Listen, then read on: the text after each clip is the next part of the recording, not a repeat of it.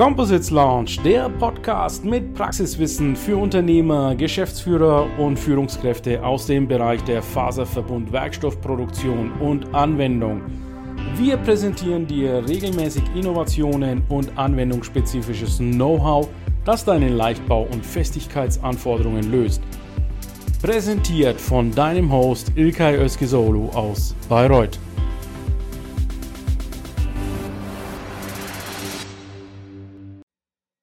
So, a wonderful good afternoon, dear LinkedIn community and composites experts. This is our LinkedIn Live with Composites Launch, and we are talking today about JEC World 2024. We means I have a lot of guests here today, which I'm seeing already down below, and I will call each one of them right after our introduction. So, with me today is also Oliver. Oliver is today the engagement officer. Hi, Oliver. Hello. Also, from my side, a warm welcome. I'm happy to be your co-moderator, and I look forward for exciting discussions. Absolutely, and we have uh, great, uh, great people here today. And we have uh, two rounds actually. So we will be talking with you guys one and a half hours maximum. Uh, so we are uh, really going over and above the average, which is one hour. Today will be one and a half hours, but we thought we will use this time. It's only four weeks left to JEC World 2024, which will be the largest expo in composites ever and i really appreciate the work that uh, the JEC group is doing and we have also a representative the show director thomas lepretre here. He will be our first guest. And um, yeah let me tell you about uh, some housekeeping rules. This is a linkedin live and linkedin live means we can interact with the community. So please as a start write down in the comments from where are you tuning in today our reach goes today around the globe. We have Ellen Harper from Bangkok here. We have Brussels here. We have the UK here. We have, of course, Germany, Switzerland, Austria here. So uh, a, wide reach, and uh, we would love to hear from where are you tuning in.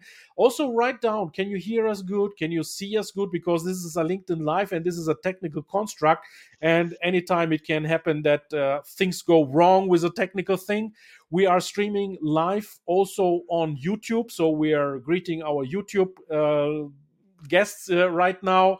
And I'm sure we will have also a great exposure on YouTube. We are also parallel on Facebook and Twitch and X, formerly Twitter, right now. And uh, also, we will be having this live soon as a podcast on our Composites launch. So, Oliver, do you want to add uh, something to this? Before we start rolling? Yeah, I have greetings from Sao Paulo, Brazil, from Andre, and also uh, Stefan Fleischmann. A lot of people are in the show, and I'm sure they are coming much more. Wahnsinn. Okay, wonderful, wonderful, great. So I'm taking now Thomas into the picture. Thomas Lepretre, I hope I, I pronounce it the right way. Thomas, welcome to our show. Thank you, Ilkay. Thank you for organizing all this and having me here today. Absolutely, absolutely my pleasure. So let me change the logo.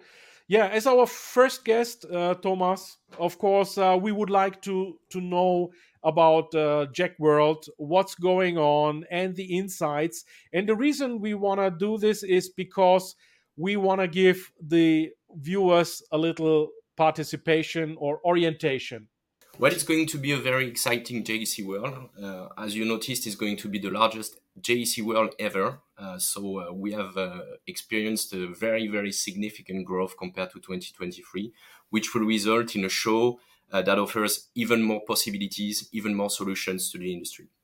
Uh, that growth is coming from a combination of factors. first one is that the, despite all the economic challenges that we had in the past years, the show the, the industry is growing, reaching 41 billion US dollars uh, of value in 2023, with growth from uh, existing application markets, uh, replace growth in the replacement of metal and traditional materials by composites, and new composite application. First thing.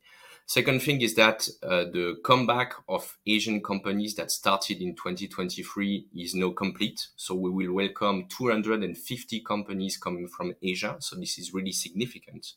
And the last uh, reason is that the uh, performance of the event in uh, in 2023 was outstanding. So the satisfaction survey was results were to the roof. So we have uh, used this uh, to leverage new arguments and to welcome 140 new companies to JEC World in the next four weeks. So we want to tell our exhibitors and our visitors that they can they will be able to network and to learn on the product offerings and the solutions from 140 new companies at the show so you guys you're doing really well and uh, i'm I, am i am so sure that right now the uh, you are all under a certain stress level. Is that correct? Give us some uh, some insights. How how does it work? How do you keep your team engaged in these times?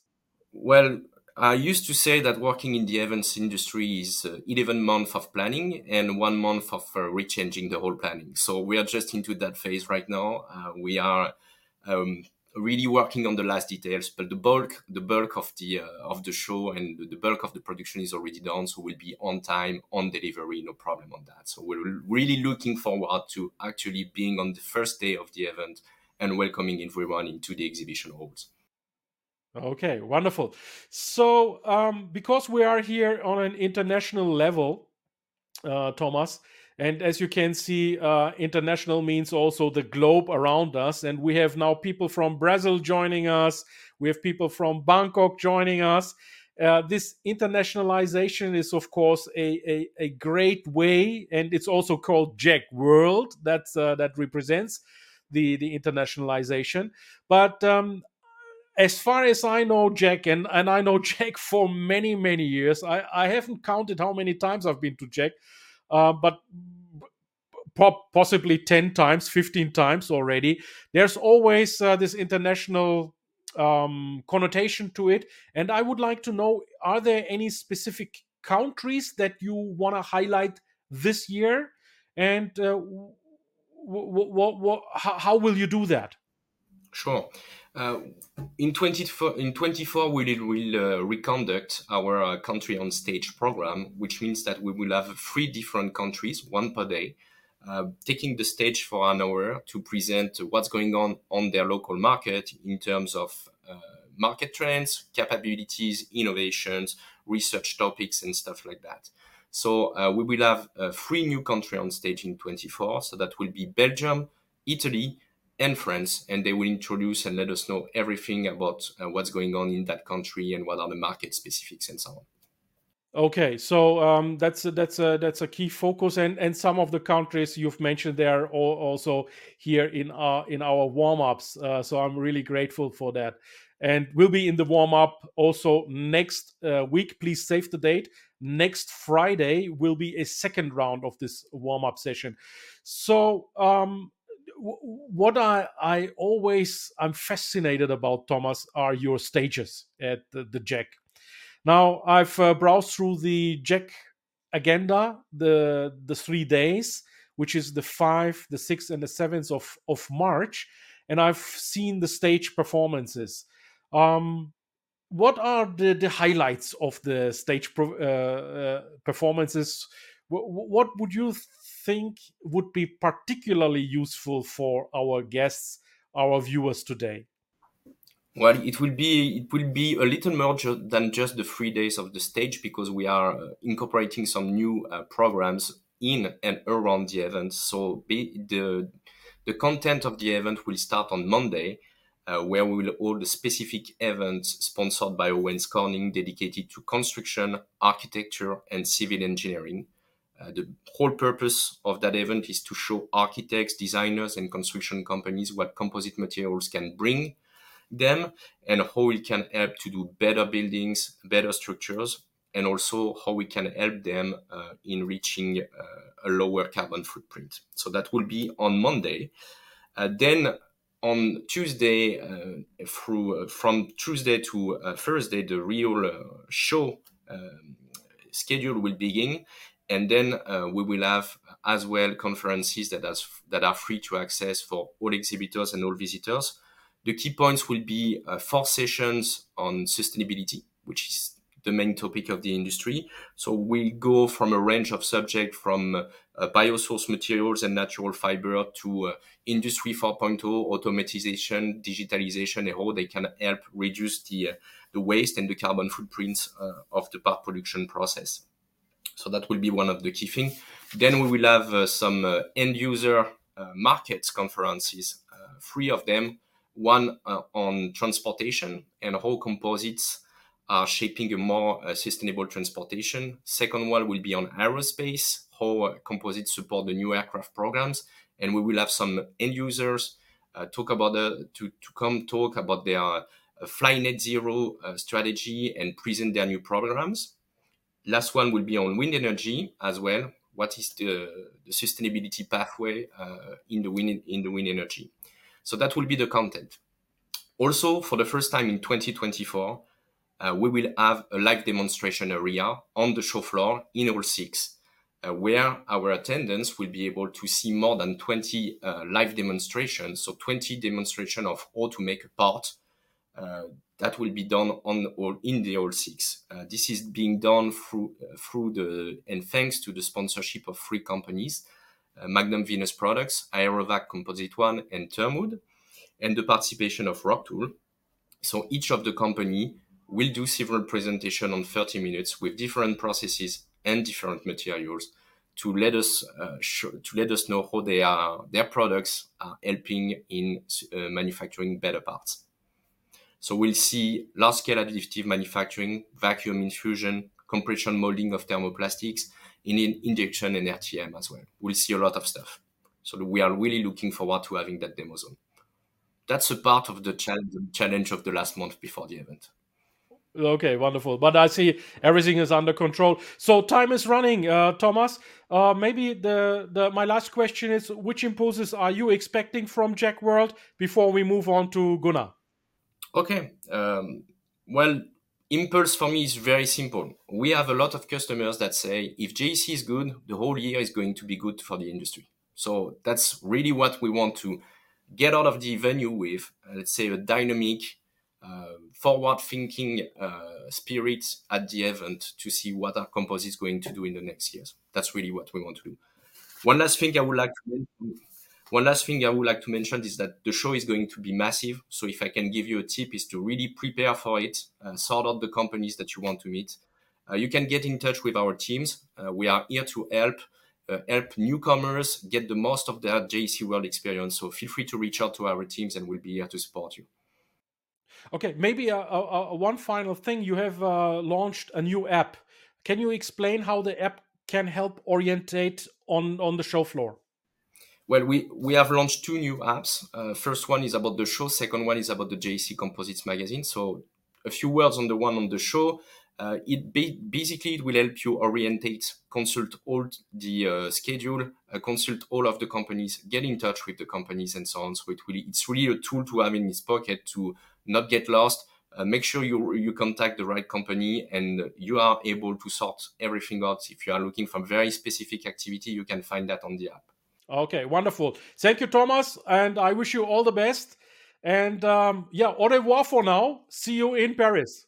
Merci, Ilkay. See you soon. Gunnar, he's the managing director of Composites United, the largest association here in the German speaking countries, but uh, very internationally minded, of course, also. Yeah, Gunnar, I've the, I had the honor and pleasure to have you several times on on our show already but today i have a personal question to you um, because i'm trying to make sense about uh, your career in the composites industry. Tell us your personal background um, what happened in the past and how did you reach to that point to come to composites united? Very fast. A warm hello from uh, hamburg in germany. Uh, originally i'm a chemist and worked for more than 20 years in chemical industry in various positions I was a representative of my company as a member in CFK Valley from 2008 to 2013. In 2014, I was asked to take over the network uh, as a CEO and manage CFK Valley entrepreneurial with a strong focus on internationalization. With the merger now of CFK Valley and Carbon Composites uh, to Composites United, I see my task fulfilled and I plan to leave uh, Composites United after JEC and I would like to go back to industry. Okay, so that's a that's a bit of a background story from uh, from Gunnar. Um, so, which mega trends do you see in the upcoming years, and which role does the they play in your network? Because you have a large, large network, Gunnar. Sure. I think our environment is uh, changing significantly and uh, faster than before. So we have to adapt. And we think that topics like climate protection, the Green Deal of the European Union, circular economy, and resilience are the main topics. Composites are enablers to fulfill the goals of the European Green Deal. To give you an example, uh, 70% of the green gas emissions are related to usage of fossil resources. So, energy transformation to um, to renewable sources, so going back from oil and gas and those things, are the key with a big impact. And wind energy and green hydrogen technology needs to be supported. There will be no rotor blade or hydrogen tank without composites, and that shows the importance. A further trend uh, I see is the usage of composites in construction. So br- bridge repair is a big topic, and using uh, carbon concrete is a is a big topic because uh, carbon concrete would need uh, less concrete uh, compared to, to steel, for example. And less concrete means, of course, also less carbon dioxide. We as uh, Composites United are facing these trends. We have work groups for hydrogen application, we have work groups for sustainability, and there is a cluster in place, Composites United Bau, which is dealing especially with uh, construction issues. And we have uh, some construction people also listening to us. I know Roy. Roy is uh, one of your managing directors in the construction side and is working in in that group. Thanks, Roy, for joining us. We have many more people joining us right now, and I'm greeting really over 600 live viewers right now. So this is a massive massive uh, reach today. Thank you so much. And we will come back to all your questions and all your comments in a moment. So, um, Gunnar, you have one, or if not the largest booth at JEC. Last year, I've uh, uh, seen so many uh, of your members have been have been uh, exhibiting on your on your booth. Um, yeah, which uh, which impulses would you then uh, expect from from JEC World with that massive setup? Yeah, so basically we will be at the same place, uh, Ilkay. So when you remember in Hall Six, you can visit us again. It will be same place, nearly same size, and we as a as a network we have a common booth just to provide service to our members so that they can exchange with their customers and also get new contacts. From JEC 2024, I was hoping a little bit to get some impulses uh, in the direction of sports because Paris is the Olympic City 2024. So I'm, I'm very curious uh, what I can see there. In 2025, we have the wish as uh, Composites United, and especially I think also Roy, who is with us from uh, Composites United Bau, that construction will be a main topic. Yeah, construction is is uh, of course a, a massive uh, massive market. And I really fear, and I have to say fear, once uh, composites are a construction approved materials. I mean, in, in certain places it is already approved, but uh, if it's generally approved, then uh, will there be enough supply? I'm wondering. But anyways, we will we will tackle that uh, once that's free. Gunnar, my last question to you is: um, after this LinkedIn Live, after this interview, what should the people do? What is your call to action? Yeah, I, I would say uh, make use of JEC as the forum to meet all our customers, uh, friends, and all people who are related with composite technology. This is the unique chance uh, once a year so um, make use of the app, make contacts, uh, talk with the people, try to work together. Networking is very important, and finally also have some fun together in Paris. So that's uh, that's great. Absolutely right. So. Uh, we have Gunnar one more time here. So Gunnar, thank you for your time. It's a very fast one this this time, but we will have plenty of time to have more exchange in the future. And I'm really happy that you are supporting this uh, warm up, this LinkedIn Live. All the best for Composites United, all the members, and I'm looking forward to see them in Paris. Thank you so much. See you all. Thank you. Right. And now we are going further along the program. We are already late by five minutes, but um, you know, one one thing's come after the other into my mind. And we have another association right now, and I'm calling Volker Volker Mathes of AVK. Hello, Volker, how are you doing? Hello, Ilka. I'm doing very fine. Thank you very much. Hello, community. I hope you are doing well as well. So we can hear you, we can see you nicely, Volker. And um, yeah, same question applies to you. I've met you. I think the first time I uh, I realized you met you in person that was in Augsburg, if I'm not wrong uh, at the JEC Forum Dach, the Augsburg edition, where we had this uh, evening dinner and uh, we had a cigarette outside. Is that right? That's completely right, yes. it's not the healthiest way of meeting, but we had. Yeah, but since then, just for your information, I quit smoking, and I ask everyone to quit smoking. It's not a good thing to do. anyway, that's a that's a private question. But, but my other quite private question is, how did you come to composites industry? What's your background? Yeah, uh, so we, we, met first in Augsburg, but I'm with the composites industry already since many years. Uh, so my career started when I studied at the RWTH in Aachen. Uh, then I switched to TÜV Rheinland in several different positions. Uh, ended up there as pro- product manager for international business development in the automotive sector. And already in 2009, I came to uh, the AVK. And uh, still as of today, I have the same, let's say, let's say work to do there. Uh, I'm uh, let's say the technical expert for the AVK in the field of composites, meaning I'm writing most of the press articles for the AVK and I'm doing market research. I'm one of the authors of the annual composites market report we are publishing at the AVK. And yeah, and that's the main focus I'm doing. So, community, you see, we have really high caliber experts here from the composites industry, like uh, Volker. And please, Volker, give our regards, extend our regards to Elmar and Michael, uh, which have uh, today other commitments, but I'm sure we will meet each other again in Paris. So, um, also the same question to you: Which mega trends do you um, see in the upcoming years in in composites? And um, can you relate them to your um, members to your uh, to your network? Yeah for sure. So uh, I'm, I'm totally online let's say with uh, with gunnar what, what he already said.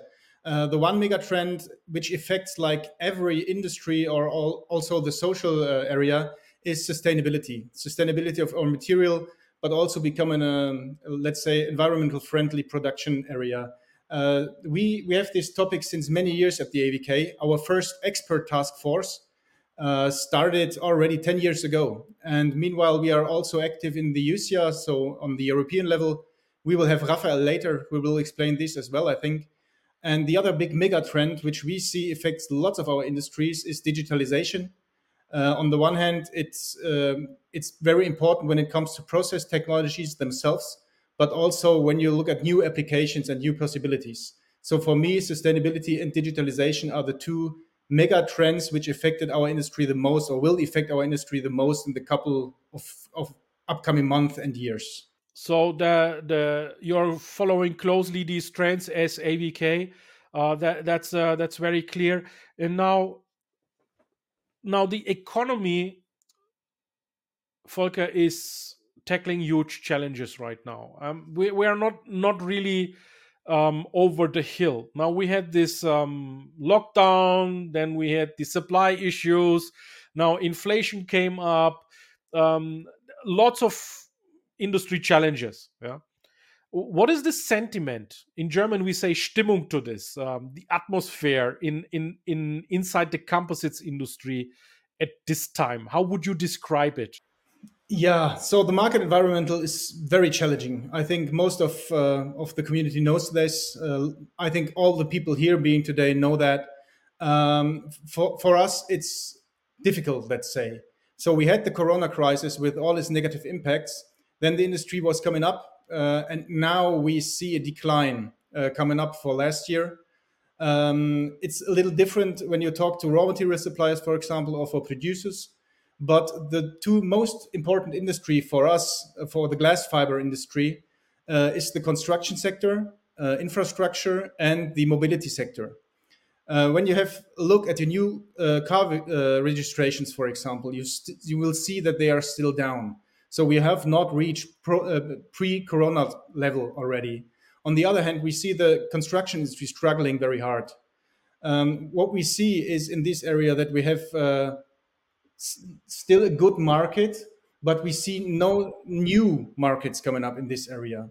So we as AVK expect that we will have a market decline in the last year of about 5 to 10%, which is totally in line, let's say, with the general uh, economic development, which we'll see, which we see in Germany, especially in the last year or last two years, but also in whole Europe. So for our network, this means we, I think, from my point of view, we have to keep the head high at the moment. It's not easy. Uh, it's not self-running. It's difficult, but I think composites have a unique material properties, which will make them the material for the future as well. I would I would add to this. So uh, there are challenging times. Yes, agreed. But the more important it is that we stick to the triad innovation, technology, and sustainability, and then we will be ahead of the game. Thank you so much, Volker, for the insights. And um, yeah, my greetings to Elmar one more time and to Michael. And um, I'm greeting now. Next in line is David from the UK. So I met uh, David at the ICS International Composites Summit. That was, I th- assume, now two years ago. Uh, we had also a great uh, interview at the ICS. And yeah, David um, is really an expert also in aviation, which uh, of course uh, brings my heart rate higher because also I'm enthusiast, as you see. Uh, the other side uh, with the with the planes. I got a lot of plane models here, David, but that would be a, a whole different other LinkedIn live for this. Yeah, thanks for joining our show. Thank you for having me. Okay, it's a pleasure to be here. Yeah, UK is a, is an important uh, part, and uh, you have also uh, this this pavilion at JEC, and it, it makes absolutely sense to have you also in this this warm up because uh, you have really a lot of uh, members at your pavilion. But uh, David, let me also ask you, how did you come to composites industry? So, okay, I, I started my career as a, an engineering apprentice in the aerospace sector on on wing manufacture with Airbus in the UK. I I then moved into aircraft engines and completed a PhD in aerodynamics with Rolls Royce before then moving into the energy sector with Alstom, where I led many European collaborative research and technology projects. The first trade association that I led was the Northwest Aerospace Alliance, where I was chief executive up to 2020. And then I joined Composites UK as chief executive. And of course, that's the trade association for the UK's composites industry with over 380 fee paying members and a combined turnover of 12.3 billion pounds and employing over 48,000 highly skilled people across aerospace, automotive, construction, defense, energy and marine sectors. So thanks for the uh, for these insights about uh, about your development in the, in this industry. I find it always fascinating how people come to this industry, and we will have more inspiring uh, stories coming up soon. David, what uh, Volker said before uh, was, of course, from a German lens. The sentiment here in in over in Germany. Um, how would you compare it in the UK? Do you have similar things? Do you have other uh, priorities right now? How is the economy doing over there for composites? You know, we we've got a few challenges in the UK, okay, and some of those we've imposed on ourselves. I'm not going to bore you with with with Brexit, um, uh, but but many of the challenges we face are really global challenges. Um, and whilst we've seen improvements in global supply chain disruptions, uh, we've seen significant increases in input costs, whether that's labor, energy, raw materials.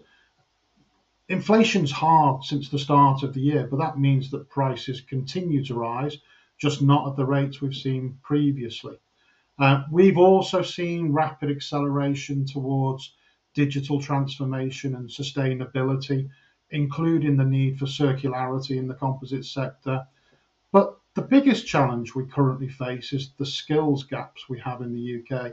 In, in my personal opinion, UK PLC is going to continue to, to struggle to achieve the productivity targets of the UK government until we invest massively in bringing new talent into our industries, and importantly, upskilling our existing workforce. Yeah, recruiting, talent shortages, uh, also topics that uh, are uh, hot topics here in, in over in uh, in Germany. And um, yeah, unfortunately, I'm not the expert to to give you advice on this one. But um, again, I would say uh, innovation-driven companies usually typically have it a little easier to attract talent um, but that's a whole different story. The challenges bring opportunities. You know, the the the composite sector is key to more efficient transportation, whether that's air or land. They're key to transition to sustainable energy vectors, wind, hydrogen, nuclear, and to increasing our defence resilience. So the composite sector can can can really um, uh, uh, support our powerhouse industries of aerospace, automotive, defence, and, and en- energy, and, and, and, and help us all stay relevant and competitive. Absolutely true. Absolutely true. Exactly. The the defense. Now we are seeing a lot of uh, fires around the world, uh, defense uh, is already uh, now moving up. If you asked me two or three years ago to talk about defense publicly, I would say, oh, don't do that, don't do that. But today, I think we must talk about defense and we must bring our composites skills and resources into the defense because we are seeing some crazy developments out there and they should know that uh, we are in control anyways thank you so much uh, about uh, about this impulse my last question to you david is tell us about the uk pavilion um, what, what, what, how, how did you organize it? Why did you organize it? And what do, do you expect it, uh, expect from it? So, Composites UK is delighted to be hosting the the UK Pavilion again at JEC World 2024, which which I point out we received no UK government financial support for. So it's a great achievement of the Composites UK team to deliver such a an invaluable opportunity for the UK composites ecosystem to display their fantastic capabilities on the world stage. We'll have over 20 members of Composites UK, including our prestigious research and development centres, the National Composites Centre, the Royce Institute for Advanced Materials, TWI, and SimCom. And they'll be supported by a wealth of, of industry capability with, with companies such as Loop Technology, Hive Composites, V Carbon, and, and Pliable. Um, and, and whilst I'm sure our members will be focused on developing their brands and winning new business, um, the Composites UK team will take the opportunity to work with our European and American partners to discuss opportunities for cooperation, especially around sustainability, recycling, and circularity. Wonderful. Looking very much forward, and I will, uh, of course, uh, also pass by your booth, uh, David, and shake hands with you guys. Please do. Okay, we were we're in Hall Six, stand S62 and T62. Uh, we'll be very very happy to host you there. Um, yeah, that's a, that's a good point, by the way. Please, everyone who is now uh, exhibitor and has a booth at JEC World, please write it in the comments, but not here in StreamYard in the private chat. Please write it in LinkedIn so that uh, your uh, customers and the audience gets notified about it. David, thank you so much for taking this time. And um, we move on now in the first round to the European level. Now we've uh, covered Germany we have uh, covered the UK and now we are going European. Now we have Raphael, Raphael Pleynet. Raphael, I've met Raphael in Bologna last year. That was a fantastic uh, opportunity, JEC Forum Italy. So, a very nice kick-off of uh, the composites show as such again. And uh, who's interested, I made a very detailed video with Raphael there. Raphael, thanks for joining us uh, about about the JEC World warm up. And I'm seeing you have also a booth, of course, at JEC World, and you have cooperations with the JEC Group, which we will come shortly uh, to it. But um, Raphael, personal question: What's your background? How did you come to composites? Good, uh, good afternoon, Ilkay, and, and, good afternoon, everyone. And thank you for for the question. Um, I graduated from a business school. I'm French and I enter in the composite world through the reinforcement side. So I evaluated for many years in uh, technical textile reinforcements, uh, different executive roles. And uh, over the last 10 years, I also uh, been involved on different trade associations role, uh, which uh, I realized personally that we we can have some goals, but we we are going uh, better and fast. Not always faster, but when we create a community of common interest, that's the way we can have a, a better way to achieve our goals. So um, the link here is that uh, first of all, I started to be uh, involved in uh, Tech, uh, Tech, uh, TechFab Europe, which is the association of the technical textiles at the European level. I was the president, and today I'm the secretary general. And uh, two years ago, I've been approached by EuCIA to take the role of managing director.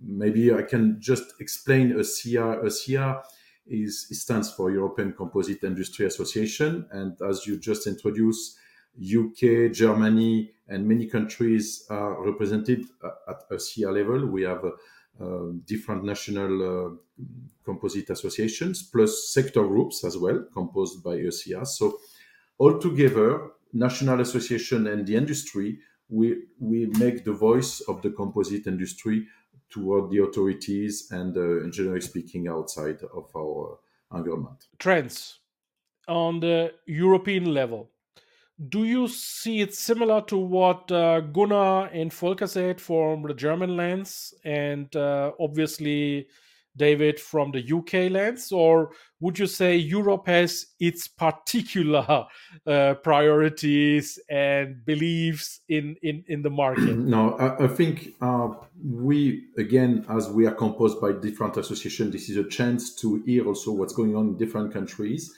and when today we look at our priorities and what we see as a long-term trend, sustainability is there. You know, you were talking about defense just a few minutes ago.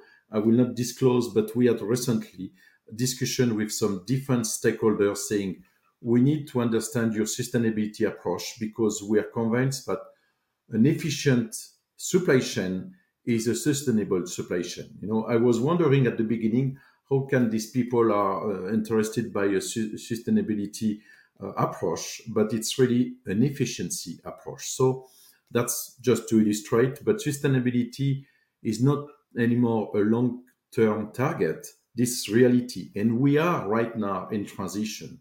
So we see, of course, the Commission putting some uh, directives, sometimes some project of regulations. It's to stimulate the, the, the market and at the same time, they are also putting some uh, instruments to help the, the, industries and all the stakeholders to the transition. It's a challenge, you know, but it's also a lot of opportunities. And at EuCIA, we are here to do this also link with the authorities to say, okay, this is realistic, or this one is a little bit challenging. Can you adapt and so on? So we have this these discussions but circularity is, of course, uh, the, the priority at the moment. Um, we see uh, it at different level. For example, EuCIA anticipated it already almost 10 years ago. We developed a tool to explain what LCA means. So from cradle to gate, today you can easily, in five minutes for free, access to a tool like that, just to have the CO2 footprint of your composite part. That was a role how to educate. We also, uh, you were talking about, uh, I think it was David, the, the, the, difficulty to recruit talent. And it's it's also something a priority at EuCIA. We would like to link universities program with industry needs. So we have different here uh, initiatives. Coming back to uh, the today, the composite also has a, as a, a challenge in front of us is the end of use of the material. What can you do when you have your blade, which is 25 years old? And we demonstrate that there is a lot of technologies ready at the moment, but just there is a challenge how to go from the, the end of use of the material to the recyclers. So we are also here working across different alliances to also set up here the, the right ecosystem.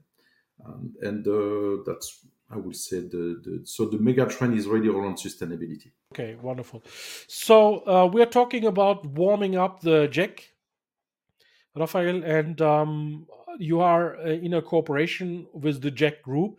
Can you tell us about the, the joint project that you started with the JEC group? it's it, it becomes an evidence because I think the JEC group mindset and EuCIA we share the same vision and the same passion for composite material because the, the first things is that we see composite material have another tremendous potential of growth and i would like to share it as as a hope yes today there is difficulties on different markets but there is also a great hope you know earlier this week we had our uh, board of uh, directors meeting and to look at uh, our roadmap which we are at the moment finalizing and we said composite material can save the world. That's a bit, it's just to demonstrate that with, thanks to composite material, you can reach the, a, a better, uh, a better world with, uh, for example, uh, renewable energies and different materials, lightweight materials. Coming back to JEC,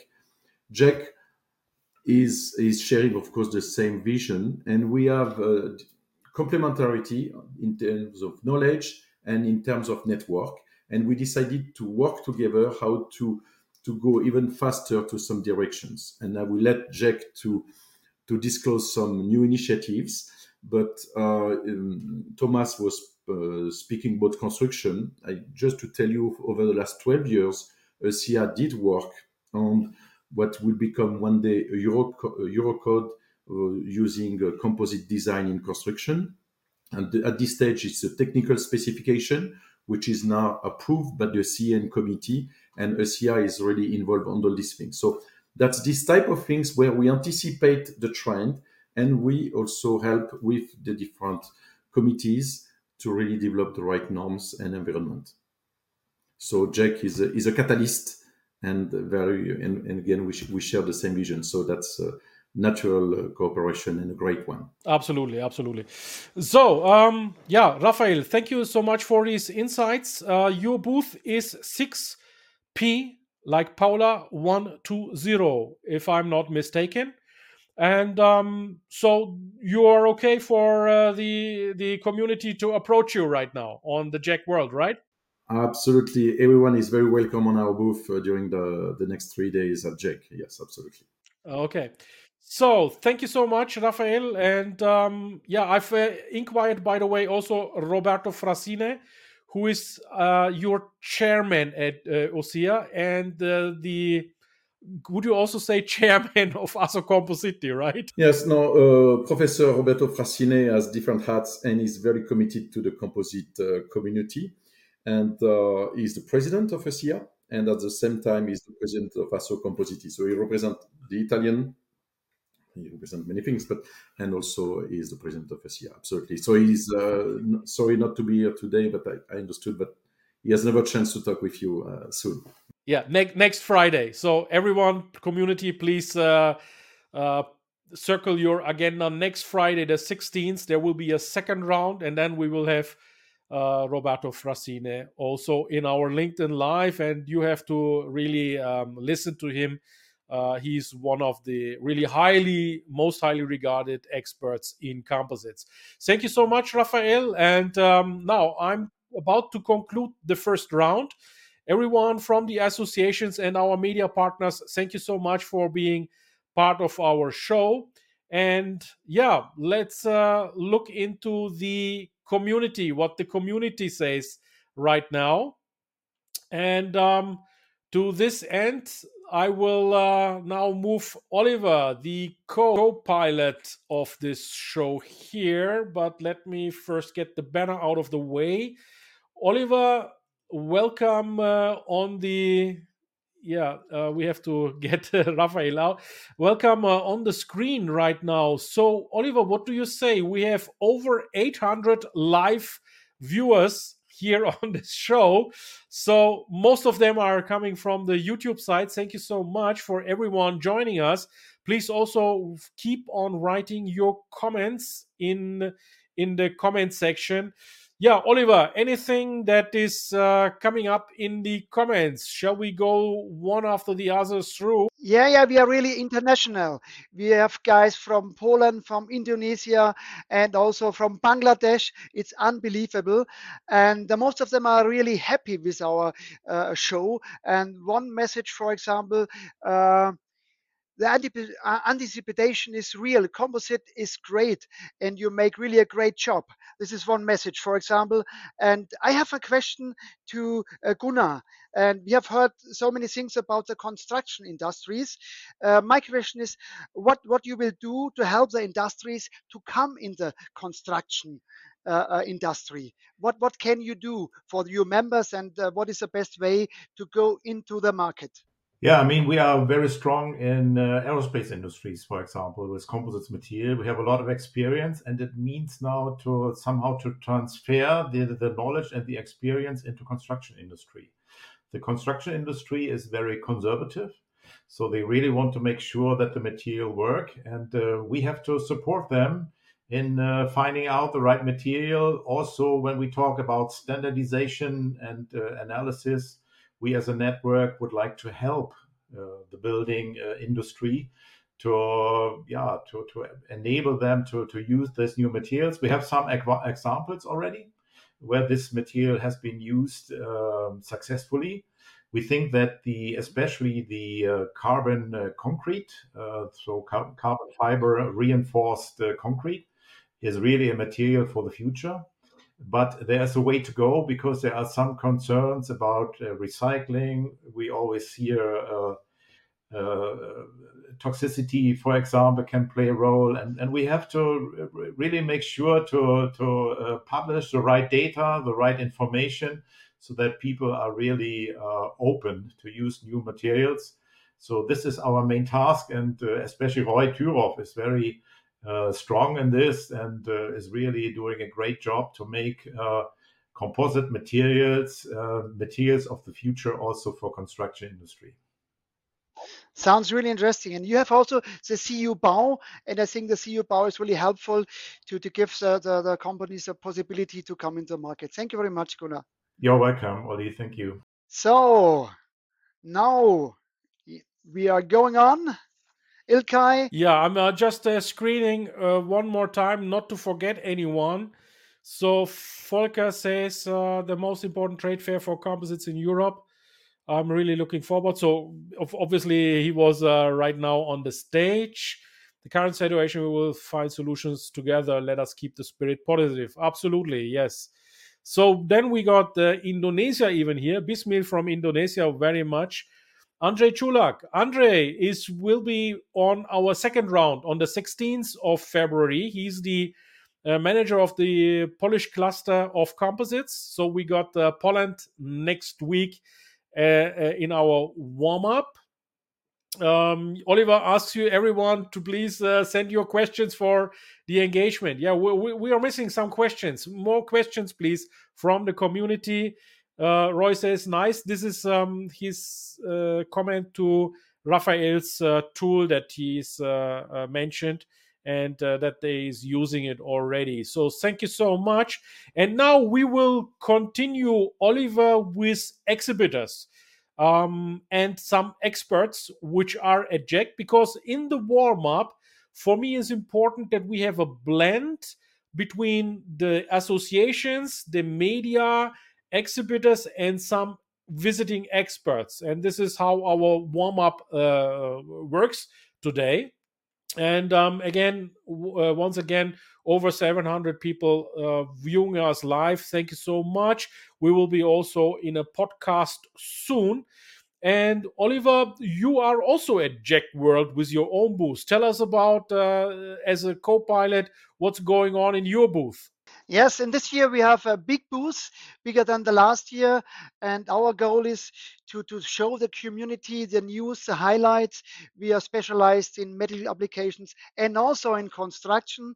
We have some new developments for the construction market, and we will show the community what's going on, what helps the industry to come forward.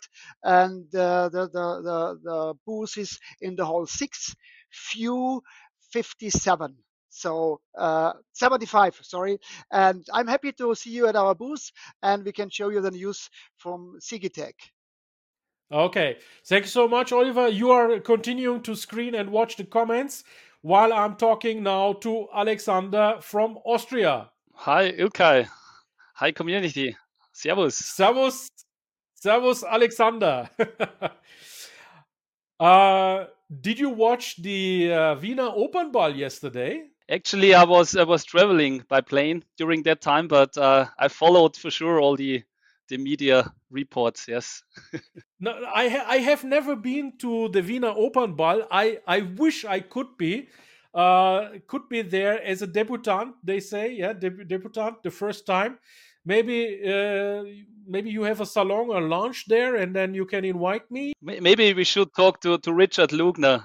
Maybe you know him. No I, I, I really love that that culture. Um, community we are a bit late now 20 minutes over the time but um, i knew uh, up front that it, this will be a very exciting and uh, uh useful session so uh, we are taking uh, time. And alexander i met alexander the first time I think it was also in Augsburg, uh, JEC Forum Augsburg. Augsburg, uh, Stade or Salzburg, I don't remember clearly. So yeah, I mean uh, we we are, we are uh, omnipresent uh, and, and on LinkedIn anyway. So Alexander, tell me about your background. How did you come to composites? Before we go into Langzauner. Basically, a short wrap up. Yes, uh, it was like by my educational career already. So I started actually in the mechanical and polymer engineering. I do have an engineering degree there in composites and plastics, but also mechanical engineering.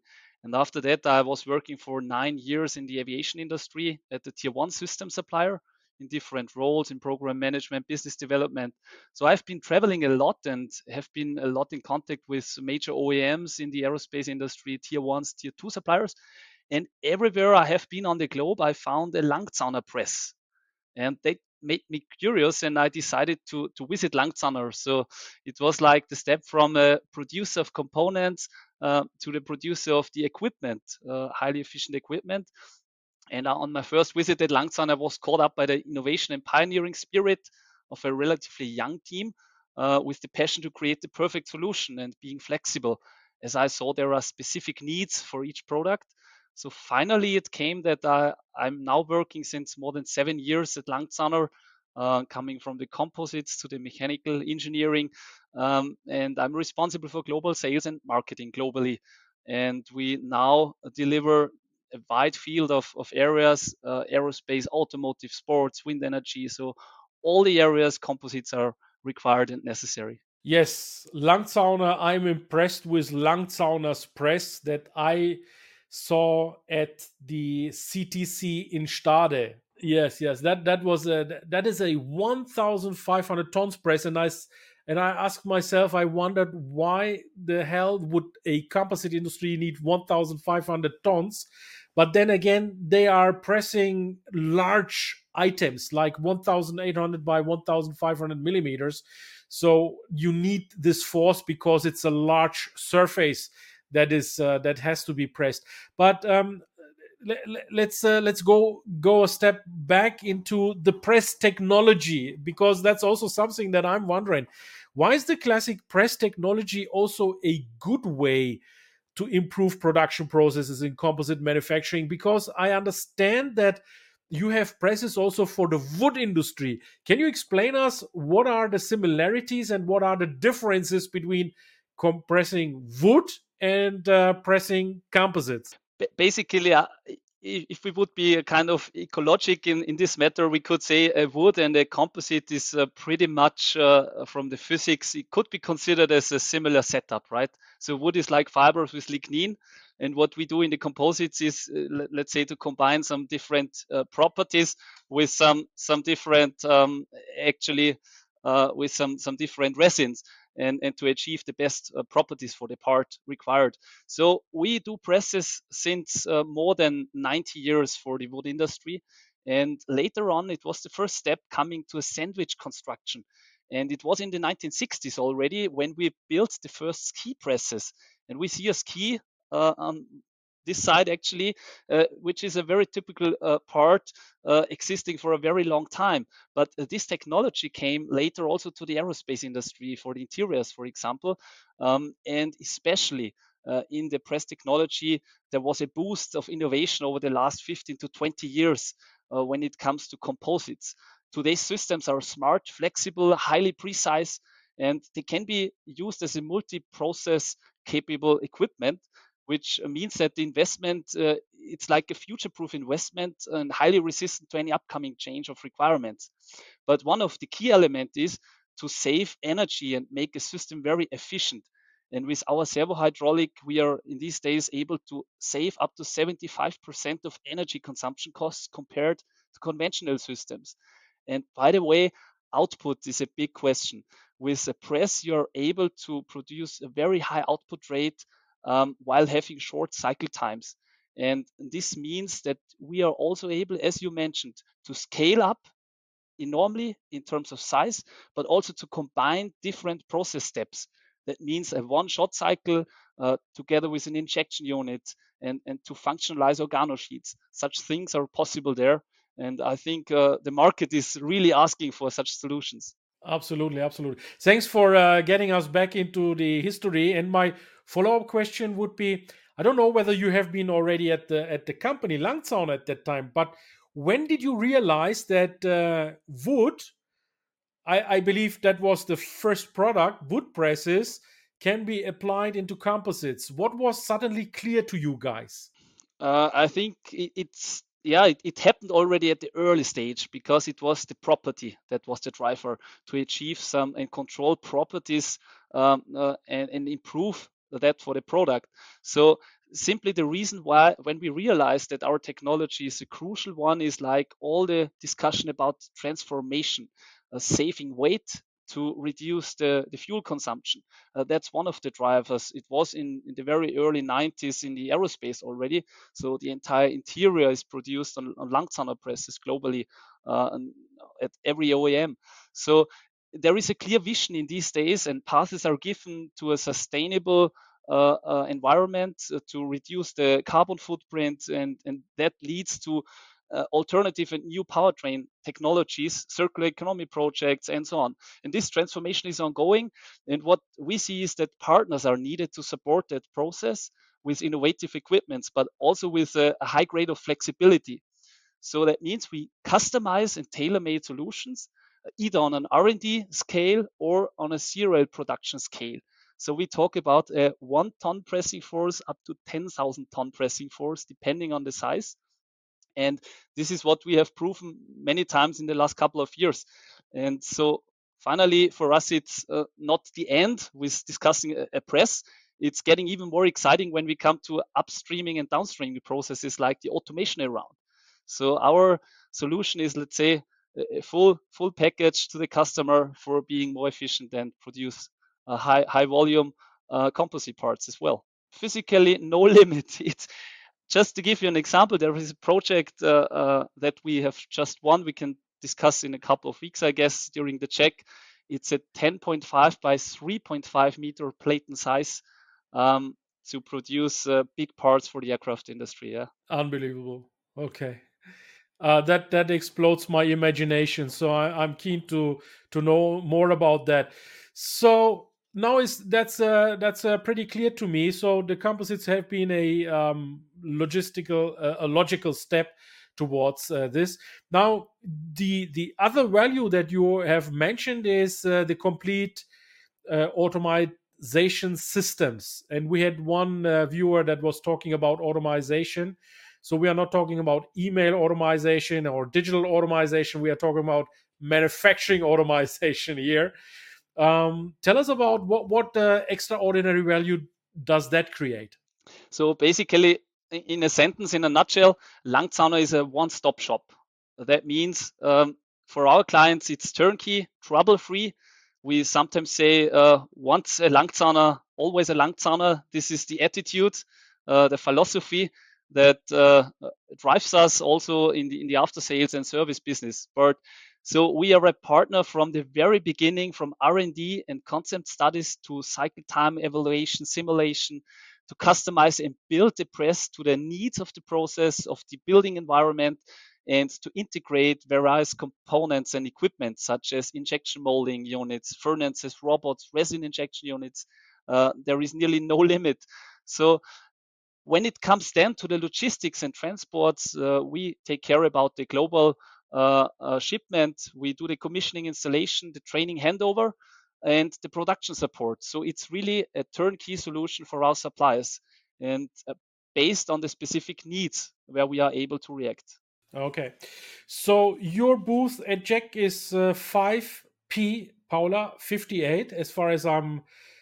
Yeah, uh, uh, if I'm not wrong, yeah, I got that from the official list. That is a there's a PDF, uh, dear community. You can download the PDF, or you can go into the interactive map.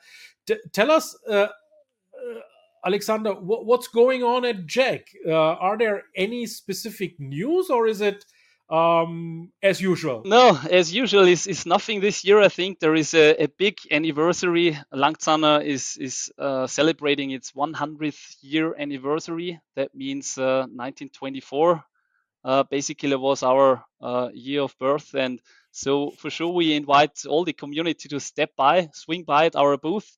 Uh, and, and visit us. Uh, let's have some nice discussions, some some food, some fun, as I've heard already today.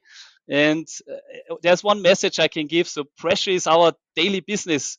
So I think uh, give us a chance to impress you. And uh, if you're not at the JEC, uh, just leave me a message at LinkedIn or contact me through our website. Give me a call and uh, let's discuss. Yes, Alexander is very much active on LinkedIn, so you can reach him on LinkedIn anytime. And um, pressure is your business. I like I like that claim everyone is pressurizing themselves and you are pressurizing composites. So, Alexander, uh, what's your call to action? What should the people do after this uh, LinkedIn Live? The first thing they should do? I think uh, best would be to, to, contact me on LinkedIn, uh, provide a slot in your schedule to visit us at the JEC and visit our website. I think that's the three tasks, and uh, I'm available all the time. Would be happy to discuss and talk with you we have the perfect solution for you to enhance your production and increase the capability efficiency. And uh, I'm keen on discussing. Thank you. Absolutely.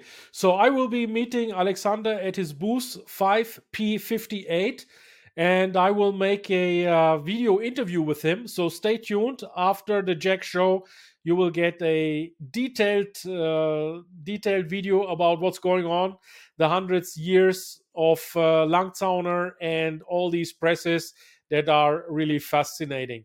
Alexander, thanks for being part of my show. And now we are moving on to Alan Harper. Okay. Thank you so much. Yeah, guys, um, I mean, press technology, maybe it doesn't come first into your mind when you think about composites, but presses are so important in so many in so many cases. And now we're moving into the production of uh, of composites. And one of the uh, major core important things is in composites uh, you know composites per default are long living yeah they have a, a, a, long life very long life because mostly they are inorganic um, and and and of course they are an enabler of CO2 reduction because they are lightweight and they are strong. But there is sometimes critics, of course, that you need a lot of operational materials and you're wasting a lot of materials when it comes to producing composites. And that's something that uh, is of, of course of a concern but we got you covered. We got solutions for that. And now let me greet Alan. Alan is uh, originally from the UK, but right now he is in, in Bangkok in Thailand. And Alan is really, as you can see, uh, sweating, but it's evening time for him. Therefore, it's a little darker than, uh, than our surroundings here. I've met Alan also at ICS, the International Composite Summit, um, last last time and I took uh, a couple of photos with Alan and myself because of his nice hat. He's the first British gentleman that I met with the hat. So I was curious to get to know him. And my daughter, she was taking pictures. So thanks, Alan, for your time and tuning in from Bangkok, Thailand. How are things over over in Thailand? Well, I, I haven't gone to sleep yet, but it's um, it's uh, uh, it's past my my dinner time, and I'm very hungry. So I'm very keen to get on with this, but I will follow it to the end. Uh, um, thank you for the opportunity, and hello to all the all your guests. And uh, I'd just like to say that, um, uh, contrary to um, the high pressure that Alexander was talking about, we're at the the other end of the scale. We're we're on a negative um, atmospheric pressure um, molding technique, which um, I've focused in. And looking at from from where it all started, uh, briefly in 1983, I entered composites, um, making commercial vehicle uh, parts by the um, the hand lay process. Yes, I know how to hand lay. At my age, I should do. In in this time, it was also spent on RTM because we started to develop in the company I was working for at that time RTM, then moving away from the hand lay process, and got involved in RTM machinery, etc. 1997, which is what nearly 30 years ago, um, started to focus on very much so light RTM, which is a low pressure, lower cost than RTM. And then in um, 2007, I decided I'd sell my company. I sold it to a USA Seattle based company, MVP, uh, who at the show. And I started my own company in 2010 again, um, uh, Alan Harper Composites, uh, which is um, basically in silicon um, in terms of machinery and silicon reusable membranes um, uh, to this date. So, have you seen that uh, Andre Antunes? Andre Antunes says, Hello, Mr. Alan. Where's Andre from? Tell us. Andre is a very, very proactive South American man for us, and um, well, for himself actually, but he uses our technology. I met Andre when I started in 2011, I think, or 2010, in Chile. Um, they were making parts for the mining industry, and they were using the RTM process. Then they moved over to the silicon process, and they, they he never looked back. He was so overwhelmed and, and enthused with this. He's, he then took the technology throughout the whole of South America. So RTM to light RTM, and then zero to the um, silicon technology. You speak to Andre because he's he's the man down in South America. We'll meet him at at JEC. Your stand at the JEC booth is your JEC booth is five L 132 132 so visit alan harper composites he has his own booth at the JEC and alan now you've already told me about the big cost savings yeah in terms of waste and labor reduction but how do you feel your technology impacts upon today's great desire to become more sustainable and lowering our carbon footprint well yes absolutely i mean from our point of view um, there, there, are a lot of reasons for this, and we're jumping ahead of myself to a certain extent because there are some more things to add. But um, our message is clear. Our message is very clear, and we're passionate about this. That there is a currently there's no other low pressure closed mold composite process which features such great weight savings and waste reduction. Waste reduction is what we're about. Compared to um, unsound consumable uh, vacuum bagging, which I, I, know a lot of our listeners will and, and, and uh, uh, will will know about, where large quantities of resin um, uh, contaminated single-use plastic continuously enters the waste stream. Reusables basically uh, shine as an elegant and noble alternative to the total harmony in total harmony in, and in step with today's humanitarian needs over reducing our carbon footprint. And that's basically what our technology is bringing. And I would like to add that, um, that if we look back at the classic composite production process and why we saw it as wasteful, if we uh, recognize that the closed mold light RTM process uh, was not ideal from a cost point of view in terms of including the high maintenance and the skill level that was required. Skill, we've already heard about skill levels and there's a lack of it. Well, here, this is where the technology that we, we, we propose and bring to the, the market is helping dramatically. And it was it was the wasteful and, and the time and wasteful, um, always the peripheral injection feeds of the central catch box of the light RTM process, which which we really didn't um, uh, enjoy. And Nonetheless, the light RTM process is less wasteful than the infusion. Now, um, uh, vacuum bag infusion at the time was just considered appropriate only for the sort of one offs or, or, very low volume. But but the, there was a moment when we realized in 2010 when I started that, that after, please understand that after um, uh, about uh, 30 years of um, experience in closed mold technology, I suddenly realized that there's a huge advantage that the flexible silicon mold was bringing to the industry. And that's where we've, we've now um, gone forward with this technology. Uh, just to mention a few uh, major, major um, concerns is, or, or, or, advantages is that, that they were self-releasing. We didn't need to put release coats on. Almost there's almost no maintenance. Um, there's no great infrastructure requirements, lifts and cranes, and half the, and it's half the price of um, the production tooling for the light RTM process. And th- these these benefits go further further because we say that the new a, a, new employee, for example, if he comes in with a shirt on his back, then the skill level you might laugh at this needed to dress the, that shirt on his back, he's got more skill level needed to, than he needs to dress the mold um, with a reusable silicon bag.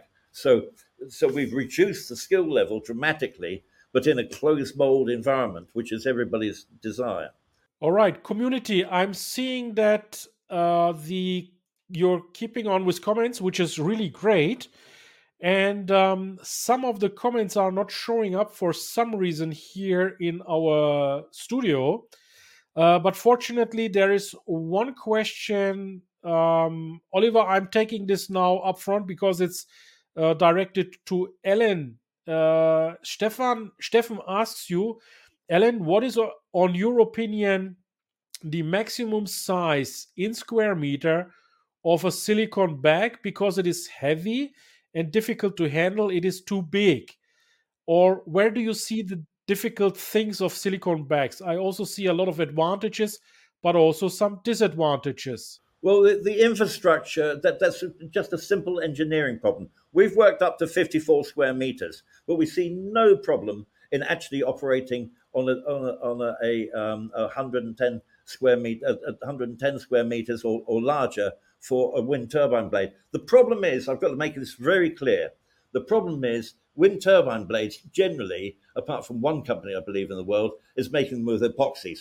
Epoxies are basically not, not good news for silicon membranes because the amines in the in the um, the, uh, the epoxy um, doesn't like the the silicon. But there's a whole wealth of people out there who are using vinyl esters, phenolics, um, MMAs and polyesters and, and so on that the membranes are reusable on and reusable up to 600 parts 600 parts. So it's a it's a great um, advantage to go for.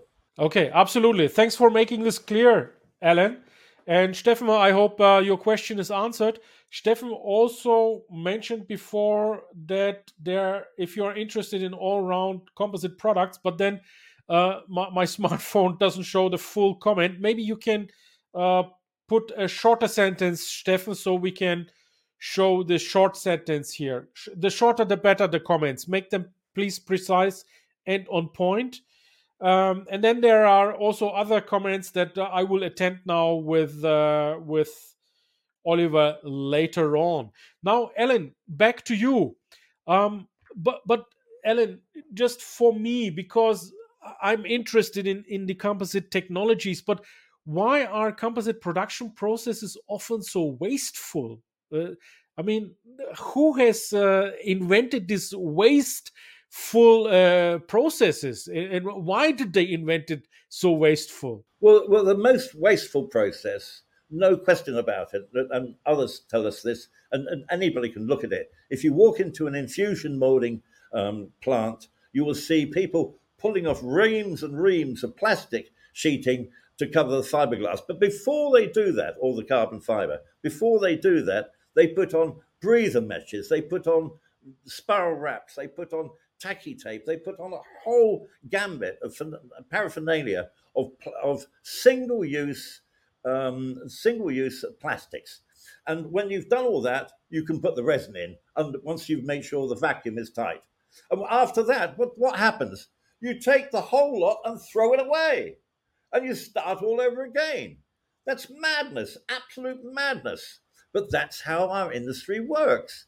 And I can assure you, the dumpsters, the, the, the plastic waste that we see go out, and it's not just the plastic, it's the resin that's inside it. And the main thing, one of the big things, is that we've removed all the single use that is needed in infusion now, especially with the flow field technology that has come forward over the last 12 years. And that means that we have no consumables. We can do everything on a reusable basis. Now, Alan, will will you upset the uh, re, uh, the the the bag manufacturers and the resin manufacturers because now you are reducing the consumption? Will you upset them? Well, I would say I have to look over my shoulder sometimes when I walk around Paris, but I'm an old man, so I've, I've had my fun and so on, and I'm, I'm quite happy to be um, um, a, a, a, thorn in, a, a thorn in the pile, as it were. But yes, of course, it's it's the same that happened with Kodak when um, they were selling film to take photographs. And a digital camera came across, and of course, their business was just decimated overnight. Um, the same happened with facsimile machines. We now communicate with emails, so electronically. So technology changes. Uh, what we say is, is if anybody's interested in this, then basically we say to folk, just identify a part that you want to try out with this process. We're quite happy to, with you, build you a, a straightforward mold. It only takes a day. Then you can see for yourself. And uh, within the day, you can make the membrane, make the part, cure the part, have it in your hand, and the and the proof of the pudding, the evidence is right in front of you, and that's what that's what converts people once they feel it's Really touchy. So, but uh, Andre has a has a different conclusion, and uh, Andre's conclusion is very constructive. He thinks we reduce the consumption, but we increase production so the general output will be similar in kilogram, but more number of parts. And he's right because we are getting the cost of the piece also down, isn't it? Absolutely, yeah. Uh, we we we find that we can now enter the resin much quicker than in the infusion. At the moment, most people use the God-given atmosphere to push the resin in. Some people, unfortunately, some people uh, think it's being sucked in, but it's not. It's being pushed in by the atmosphere, and that we've only got one atmosphere in this in this world unless you move planets. Well, that's not convenience, unless you get Elon Musk to fly you there. So basically, you simply have a, a, a resistance to getting the resin in. It's quite normal in this process to lift the membrane, like the sheet on your bed, pour the entire composite of the resin underneath the underneath the blanket, put the put it down, it would pull a vacuum immediately, and then it would fill, and it would fill much quicker than than um, uh, than you would have in an infusion or in light RTM. Yes. Okay. Um, I'm just getting a internal message from uh, Christoph Schneeberger. Christoph, just to let you know, I move you to a later point um, so that you can uh, solve your uh, technical issues. And Stefan Fleischmann, please prepare. You will be the next one in the line. But back to Alan. Alan, now we understand you reduce the waste and everything uh, is of course in line with sustainable uh, sustainability and the ideas uh, but is there also other extraordinary value besides reducing the the the waste uh, how about output? How about quality? Things like that. The quality is done right, like all molding processes. You have no bubbles. You, you have perfect moldings. Um, the, the other point is everybody agrees now, and it's not just us saying it, our, our, uh, clients find it. If you compare it to an RTM or light RTM process, if you convert the same part with this process, you normally save somewhere in the region of 25% resin. I mean, seriously, 25% resin. Don't take my word. And that's pretty, that's pretty expensive stuff, right? Yes. I've got some people buying it, um, vinyl ester to, over 10 pounds a kilo. And if you use flow mesh, if you use flow mesh under the consumable bagging, you will consume 0.6 of a kilo of resin for every square meter. So a 10 square meter hull, for example, is going to use six kilos of resin. That's 60 kilos, six pounds worth, uh, 60 pounds worth of English pounds of waste just going straight into your dumpster because you have to have it there to help it get through the fiber. We've eliminated that need now. And therefore, your uh, the parts that you are resulting will be getting cheaper and more affordable to the industry. And then, of course, it becomes also more interesting for volume manufacturers. So, Alan, my last question to you is: You will be at JEC with your own booth. The booth number is 5L132. So, how why, why should people visit you on your booth? What, what's special there? What will you show? yes.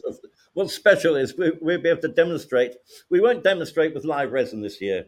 I would like to, but uh, I'm in, in Thailand. I'm, um, we, we, we're going to the. You will see from experience from the uh, the demonstrations of the, the dry demonstrations that we have, the the samples we have, and so on. That and and the uh, what other clients have told us, the referrals we have, that this is real technology moving forward for the composites industry. We reduced the wastage, we reduced the um, the total consumption of um, single-use plastics, and we de-skill to a level where you can take virtually any um, school leaver off the off the street, and he can be molding good parts within the week. Wow, wow, that's a that's a a nice promise from a classic manufacturer.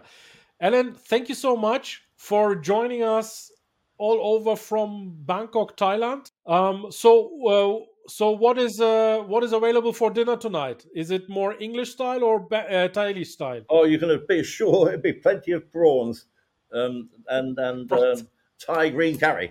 Okay, so bon appetit, as we say in England.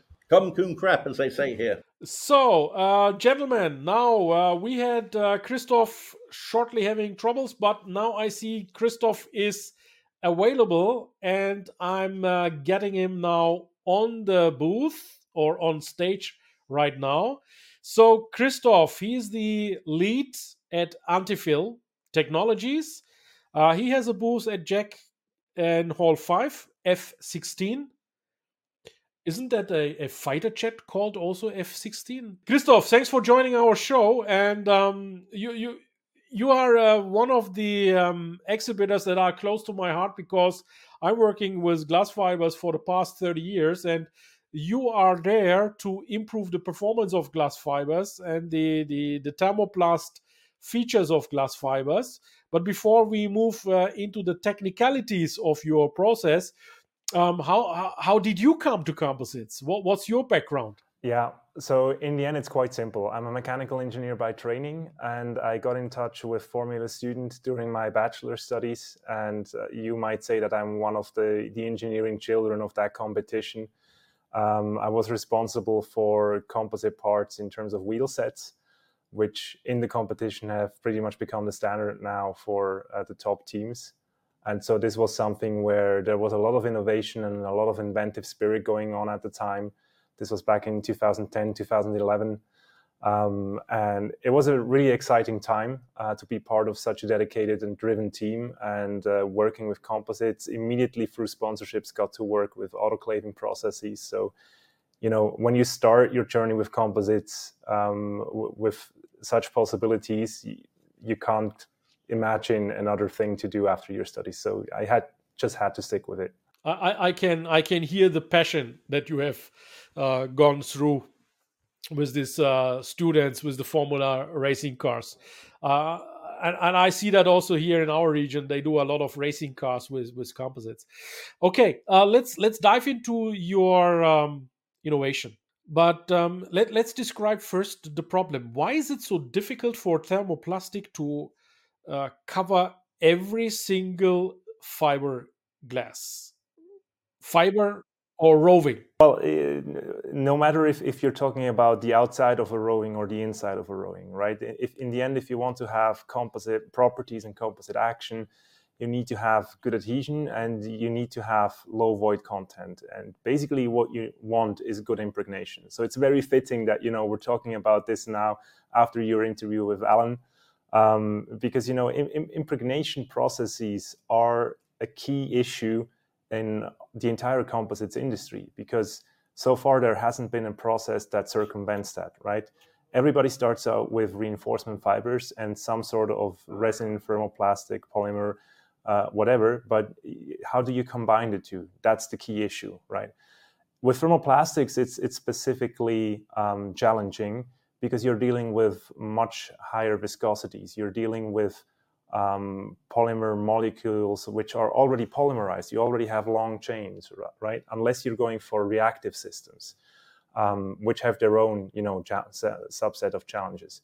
But generally speaking, uh, especially if you want to go into high volume mass production, short cycle times, um, high lot numbers, uh, it's an issue of how can you how can you uh, basically supply a production chain for the manufacturing of a specific component that is very efficient in terms of being fast, but also being low cost in terms of the tooling that you need um, and the processes that you're using. And this is something with thermoplastics where, you know, with uh, short fiber fillings, with injection molding, with LFT, um, with organosheets, with UD tapes, there's been a lot that's already been done. Um, but our motivation really was to push that further um, and see wait a minute what can we do not just to improve how fast and how efficiently and with what quality you can impregnate uh, your fibers and combine those two materials but maybe there's another way of thinking about this. Always the the thoughts are revolving around to improve the things and that uh, makes innovation of course it's a salient uh, feature um, what, what was the the moment that uh, that that that brought this up to you that you uh, that you realized something's not really working as it could be working what was that moment was there a salient moment where you had this aha yeah. where you said okay now it's clear to me that's the reason why it's not working so it's it's uh, it, it's very meaningful to me um, because we are now working on industrializing a technology that is based on uh, ideas that have been that an idea that has been had by many people in the industry over decades. Um, in our case, it was really sort of the uh, the key moment was uh, when dealing with uh, commingling yarn technologies uh, and FITs. FITs aren't around anymore, really. Um, commingled yarns still are, luckily, and they still have their place. But basically, the, the idea was, you know, when you're dealing with um, thermoplastic composite feedstock where you can make a part very efficiently because you have fibers and matrix already within your intermediate material. Um, what are the issues of producing that intermediate material and how efficiently can you actually process it? Can you convert it into a component? And there have been studies going on on, um, you know, what quality of commingled yarn do you require to match a certain cycle time, to match a certain quality, to achieve a certain um, fiber filling uh, as well, fiber uh, degree uh, content. Um, and that was the point where very quickly we came to the idea, you know, rather than trying to have a better mixture of fibers in a commingling sense uh, in a hybrid yarn, or to have um, you know a better impregnation process to produce tapes or organosheets, what if we could basically start out with fibers where every single reinforcement fiber already is a composite? Because then you would have an ideal distribution of the materials you would have very homogeneous uh, properties right from the start and um, you know there, there are there would be potential promises downstream and so that was sort of the the origin of the idea okay let's look into how we you know can take the idea of bicomponent fibers but rather doing them polymer polymer, doing them with a glass reinforcement. Okay, great. So we got Andre asking you a question. Uh, what is the general viscosity of such thermoplastic resin and average cycle time? I, I, I would say that that's a very broad question to ask because it depends a lot on on the uh, the chemistry of the actual polymer, right? Um, but generally speaking, you know, if we're talking about thermosetting resins, we're talking about anything that is between, you know, water and honey.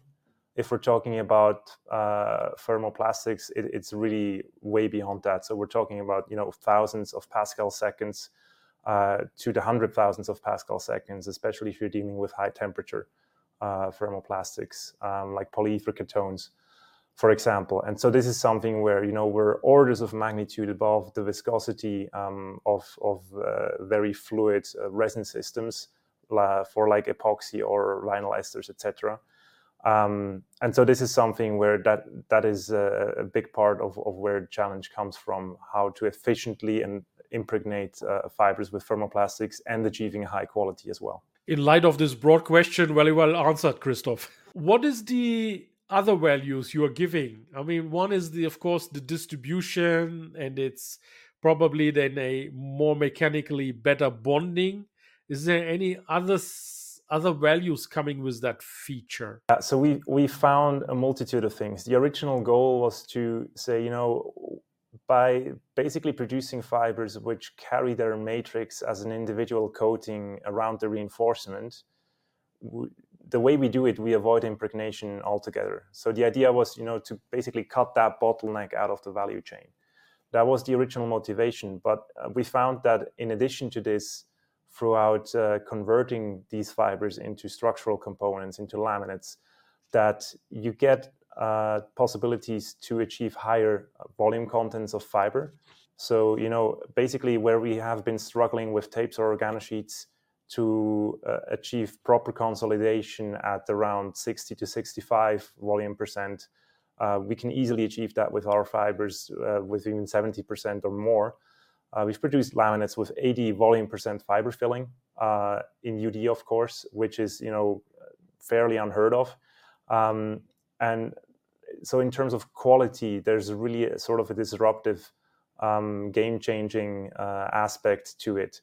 But at the same time, we're talking about a fibrous material, right? So you can go into any textile process that you want. We've had stitch preforms that uh, that we've demonstrated together with Biontech. We've had uh, weaves, we've had UD uh, architectures, uh, we've had a look at um, non-crimp fabrics, NCFs. And so you have all the flexibility that you desire in terms of textile processing, uh, how you want to design your architecture to go into the production of the part itself. But then at the same time, you only need to consolidate the material when you're actually producing the part. So you get much more flexibility in terms of the geometrical complexity that you want to achieve in a part design. And that I think is really much a game changer because we're seeing cycle times comparable to those of, of you know cold pressing of organosheets, so really seconds rather than minutes or hours.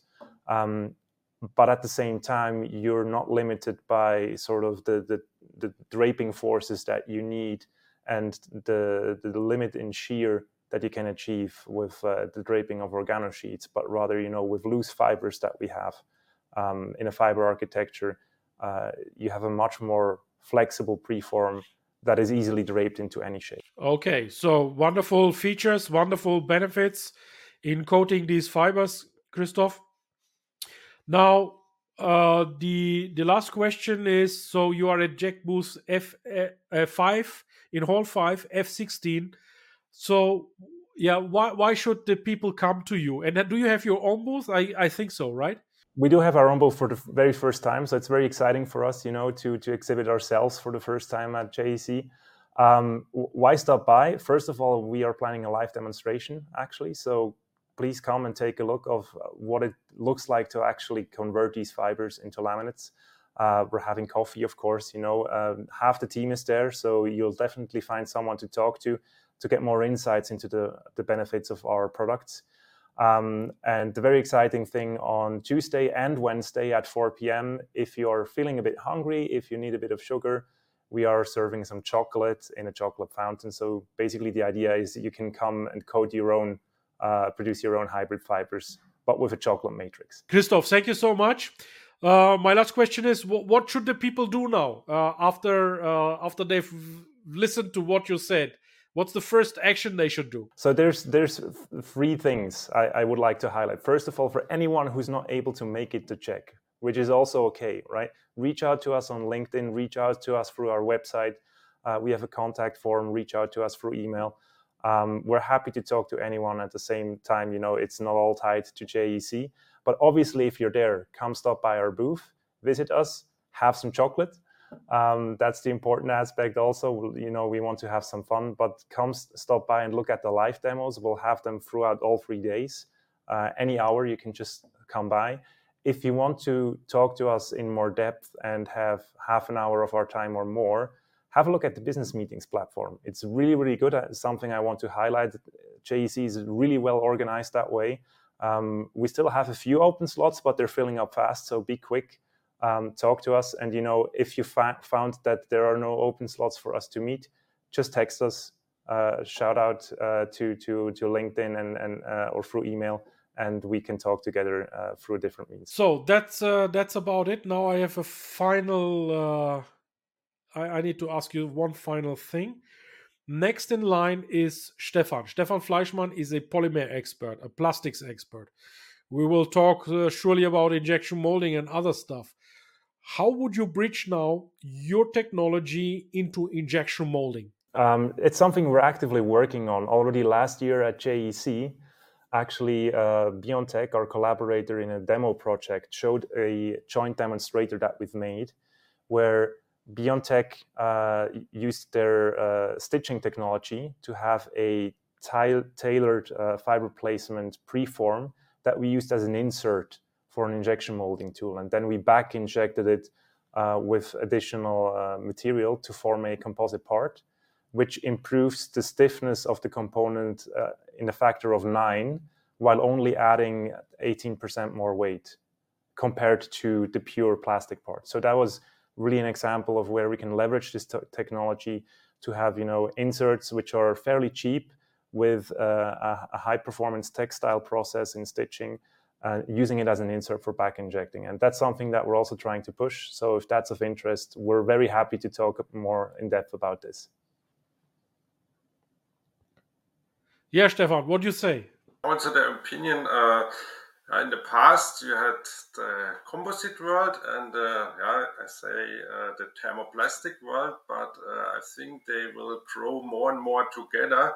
So in future, we will have more and more a combination of different processes. For example, a first step is a uh, a forming process of the of an organic sheet, and then we have a handling device who put a the preform directly into an injection molding machine, uh, for example, and then you have with a yeah, back injection process, you you add the the frame or some clips or some, uh, yeah, you need for the final part, and this I think this will be the future. Okay, wonderful. So we uh, successfully made then the bridge. Christoph, thank you so much, and I will continue with Stefan. So, um, injection molding, plastics. Um, tell us about your background. How did you come to plastics and possibly composites? So, uh, I, I start uh, more than 20 years ago. So I studied the science of plastic in my hometown Würzburg. And yeah, during my studies, uh, yeah, as I mentioned before, normally you have the typical thermoplastic world but I was more fascinated from the composite materials. So after my successful, uh, uh, after I successfully finished my studies in Würzburg, I started in the aeronautic industry where composite materials are uh, mainly used. And yeah, that's, that were my first steps uh, in the in the plastic world. And uh, since more than 20 years, I'm now in different uh, positions and for different companies. Uh, but um, in uh, yeah, in each position, I had always the situations in meetings uh, where I have to explain general basics about uh, yeah, plastic materials because you have big uh, meeting uh, participant. Uh, so you have some from purchase department, project leaders, or from quality department, and there was always a big lack of knowledge about plastic materials. So you were very often in situations where you have to explain basics. And because if you are expert, you of course use uh, technical terms or uh, abbreviations. Uh, we heard before, no? like tacky tape or uh, uh, peel ply, and then you look into uh, questions, question marks, and then you have always to explain, um, yeah, what is a peel ply and then one week later, you have the next meeting, and then you have the same question, and you explain again. And then uh, I tried, uh, I, I, th- thought about how can I improve this situation. So and then I decided to um, yeah, organize training courses.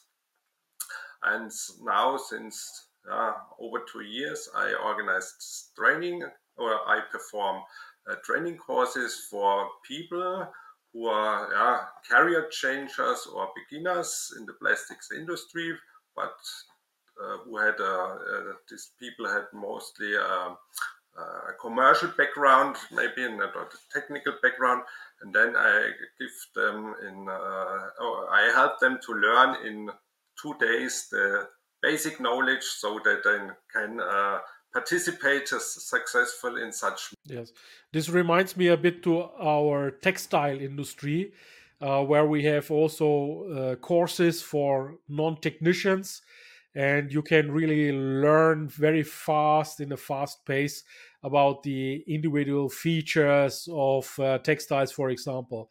Wonderful.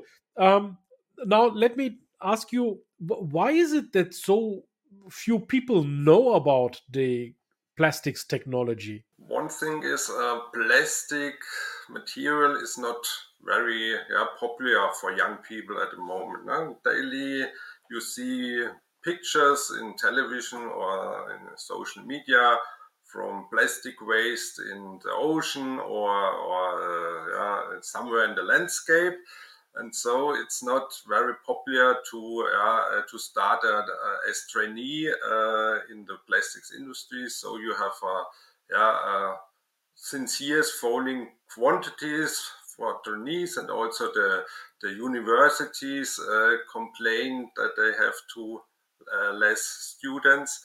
And but the companies or plastics industry is yeah you have new uh, applications uh, and they need uh, the, the, companies need yeah, experts but they don't find them in the market. So they they they yeah, employ yeah people they get and yeah that that's the reason there is a, lack of knowledge in this case. Yeah and and uh, we heard before uh, uh, the plastic world or the composite world is uh, very complex. You have a lot of different materials. You have a lot, uh, a bright range of uh, possibilities to combine materials. You have different processes, and the companies are specialized on yeah, one or two processes, and they use uh, yeah, special materials. But for uh, having a better understanding, you need, uh, for, in my opinion, you need um, yeah, knowledge or basic knowledge about the, the whole plastic world. Agree, agree, absolutely. So, Stefan, the once you know more about plastics and more about composites, what is the value once you know better about it in terms of innovation, technology, and sustainability? As I mentioned before, I think in future we have uh, yeah, uh, a growing together uh, of different worlds. Uh, so in the past we had uh, the, the, composite uh, industry and the thermoplastic industry. And this, in my opinion, these two worlds are growing together. So yeah, we will in future have combination of processes, also yeah, uh, uh, new materials, which requires new processes or new variants of processes. Uh, also, you know, for uh, the, the, issues we have at the moment uh, and which are also uh, important for the future, like uh, recycling of materials. For example, this, that's a disadvantage of the thermoset materials up to now. So the, the advantage of uh, using thermoplastic materials. And this is also I uh, make uh, I explain in my training what is the difference between thermosets and thermoplastics. and then you learn uh, thermoplastic is not thermoplastic. Uh, there are also differences. You have uh, differences. You have differences in the structure, like the plastic materials this has an amorphous structure and semi-crystalline structure, and this has uh, uh, yeah. Um, therefore, they have also uh, other characteristics in the mechanical behavior, for example, or in the optical uh, characteristics, and that is that's the, the topics you learn in my uh, yeah trainings. So to have you that you have a common overview about the world of plastics. Thanks for your work here as a trainer on on the different technologies. And um, yeah, what would be your final call to action? What should the people do after they've uh, yeah watched uh, this LinkedIn live? I invite everybody to come to my training course. So I offer these training courses. Uh, I have fixed date you know, all around Germany, so you can look to my homepage where is the yeah, the nearest place uh, location for you. So uh, the next date is in uh, two weeks in Munich. Uh, so uh, and I have locations which which are close to public transport or the central station. So it's very easy to to to come. because very often you hear you hear um, yeah the disadvantage of presence training is yeah we have long travel times travel costs um, but i come near to you so most of the my trainees sleep at home and some of them uh, have a, a, shorter way to my training than to work okay. so this is the benefit for my training course and i have also a fair price i, I think uh, yeah and therefore it's a, a good offer from my side. Okay, wonderful. Thank you so much. Um, yeah, for being also part of our show uh, because plastics and composites they are really attached to each other, and it's great to have an expert here from the plastics industry. Thank you, Stefan, and uh, see you soon. Thank you for the invitation. So now we are going uh, plastics. Now we are going reinforcements, textiles, and this is my last guest today, Nasri Nasri Ben Frey.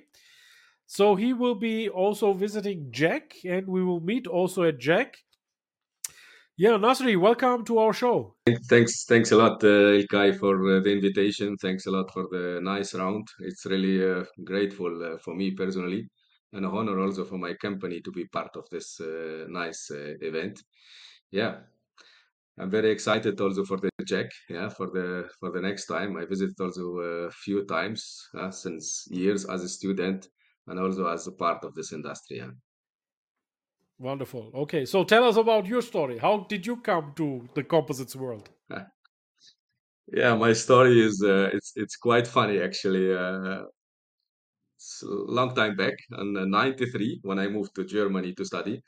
I was subscribed in uh, touristic university. Actually, my intention was to be a touristic manager at that time.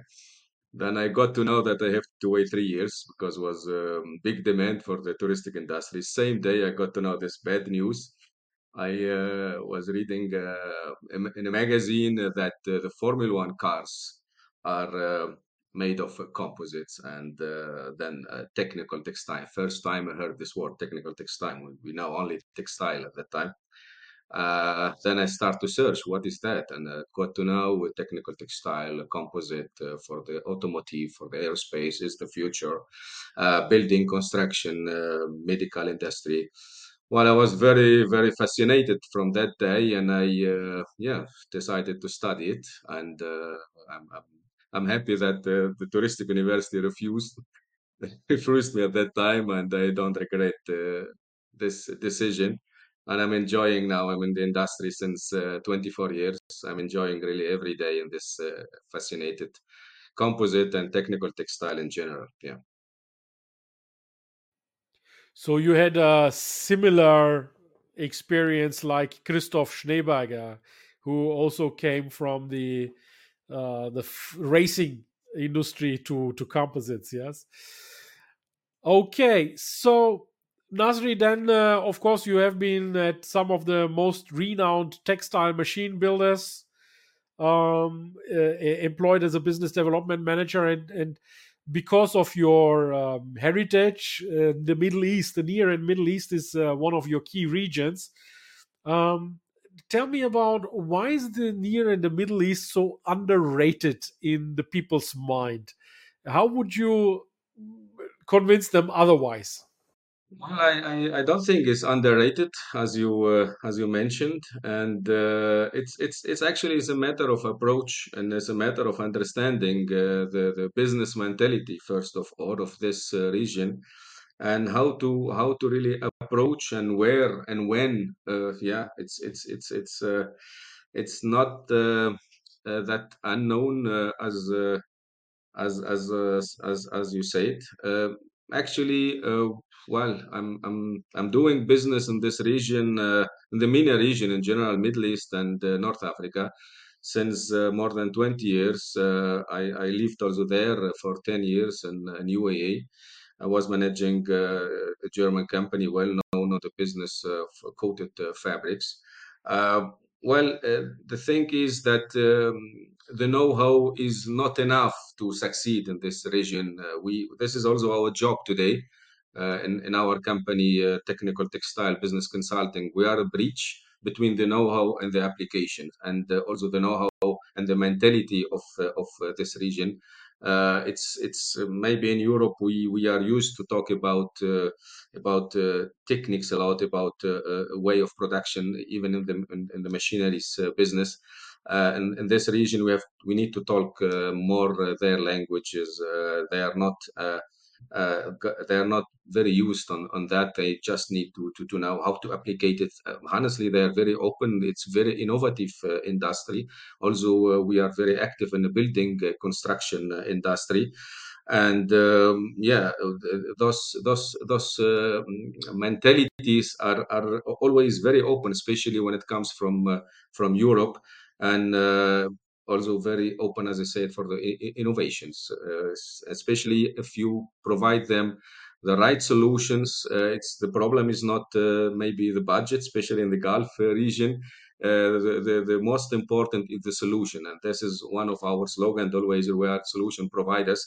And as I mentioned, we, we try to be the bridge uh, I, and especially in the building uh, construction, uh, it's it's it's really it's a fun. It's actually is a nice playground for for the for the European know-how to be there, and those people are really very open. Yeah. And so, and you you are helping then composites companies, textile companies uh, to enter these these markets. So when when did you realize when did you realize that they are so receptive and open to to Western technologies. Have you had a, your own aha moment for this? Uh, yes, yes, of course. I had many, many, uh, many moments, uh, but maybe, uh, maybe yeah. choose one. Actually, one was uh, I remember 2004 was with the with the Ministry of Public Work in uh, in Dubai. We supported them to find the right solutions uh, to uh, for for for their building construction uh, isolations insulations covering spe specifically lightweight structure. The environment is different there. Uh, we supported them to choose the right product for the right uh, applications and uh, yeah since then we we build a big trust with them um, it's it's yeah also uh, the, the, the reinforcement of the of the concrete we have also some experience uh, in, uh, in, in, Turkey and some other countries. But yeah we realized really a long time back that uh, this market need to be more educated and uh, they are very open for news and they are very open for innovations. Just we need to know how to approach uh, them. Yeah Okay, wonderful. So, community, you see that uh, I have invited guests that are not only uh, looking at the, the composite production process. Uh, we have uh, the press process, we have the fiber coating process, we have the bag process. So, all the processes here. But of course, the marketing, the business development side, the knowledge about textiles, and the knowledge about polymers is also so important. So, I'm trying to, you know, give you a rounded figure about the or a rounded idea about composites. And i'm really happy to have uh, nasri here on board stefan here on board. Um, and, and my last question to you is uh, nasri what is your uh, expectation from JEC World? You're going there i assume with your partner. You have a business partner um, what are your expectations? What impulses are you expecting from JEC World? Well, uh, uh, uh, as usually, first of all, uh, to see the news, to see the innovations. As I told you, for me, uh, the technical textile, the composite is not only uh, functional, only, only only job I do business. It's it's like a hobby for me personally. Yes, we are also meeting there some good uh, clients and business partners uh, from from the Middle East uh, as well, especially from Turkey. We are following some projects in the earthquake area in Turkey. What happened last year? Uh, seeing uh, some uh, friends, seeing you again. we don't have the possibility to meet in because of the time schedule in, in Germany. We are meeting often in, during the JEC. Uh, but yes, uh, I'm, I'm, I'm really very excited to, to see the JEC. This year is games in, in a very tough schedule. In the next next four months, we have four four four exhibitions. Uh, one in Turkey and Germany, one in Saudi Arabia, also in the building construction exhibition, Big Five Riyadh will be this year. Also, very very interesting uh, platform uh, to meet uh, the world again and it's now it's a very hot area not only the weather the, the business industry there also the especially uh, uh, building uh, construction industry yeah and the JEC uh, will be in paris again yeah good opportunity to have again good wine and a nice steak with you ilkay Absolutely. Looking forward to it. Okay, Nasri, thanks for uh, your attention and uh, your participation here on this on this uh, warm up for JEC. And uh, dear community, we are coming slowly to an end. So we have now just two hours of streaming time here. And I'm seeing that our stream on Facebook, LinkedIn, YouTube, Twitch, and X, formerly Twitter, is going strong. Uh, I'm seeing, however, the attendance is slowing down. So I think it's best we are wrapping up now. And also, everyone who's watching or listening this uh, this podcast, you can also watch the video on the YouTube podcast if you want to see the faces talking to uh, to you guys. Um, just to wrap up, so thanks, Nasri, and I say bye bye for now. thank you very much So, everyone uh, who was uh, watching this live from the beginning, just uh, let me introduce you one more time. I've spoken with Thomas Lepretre from the JEC Group, who's the sh- show director, Gunnar Merz of Composites United, Volker Mathes of AVK. David Bailey was uh, here from the UK, Composites UK, and we had Raphael Pleynet from the European Composites Association. That was our first round. And um, if you want to watch what they have to say about the sentiment on the markets in the composites industry, watch this LinkedIn live now in replay soon after I've uh, stopped this this LinkedIn live. And you can also, as I said, watch it anytime you want and in chunks you want it because it's a long LinkedIn live. It would make sense if you um, come back regularly to this. Otherwise, uh, on the exhibitor and expert side, I had uh, Alex Wiesner here in the show from Langzauner GmbH. They will be celebrating at JEC their 100 years of existence. Then Alan Harper, who is totally dedicated and committed of reducing the waste in composite production, very much so. I like that idea. Christoph Schneeberger from Antifil is uh, really disrupting the way how thermo, thermoplastics are um, used on fibers. So visit their booth also at JEC.